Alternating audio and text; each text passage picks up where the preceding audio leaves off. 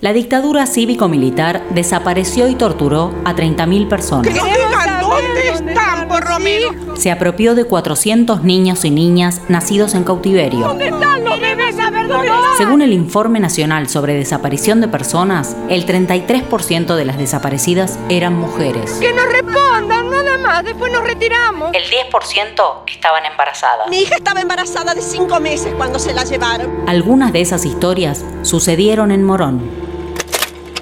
Norma Aide Bruno de Rovira. Tenía 39 años al momento de su secuestro en Merlo, Buenos Aires, el 6 de abril de 1977. Según el relato de Nora Echenique, compañera de cautiverio, Norma llegó a la mansión Seré los primeros días de abril de 1977. Tenía una marcada renguera.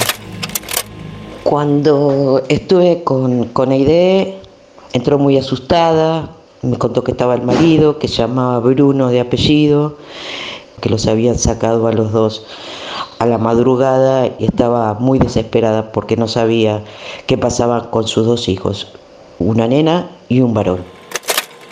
De las chicas que estuvimos en ese momento con ella, de Aide, lo que puedo decir es que fue muy maltratada. Muy maltratada por grande, por renga, y nada, por ser mujeres la pasamos peor, por estas cuestiones de los milicos que, por putas guerrilleras, que abandonábamos nuestra feminidad, nuestro amor hacia los hombres y el amor a quedarse en la casa.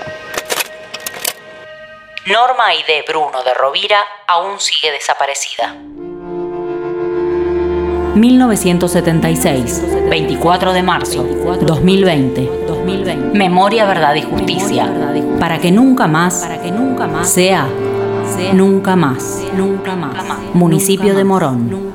Construimos memoria. Memoria.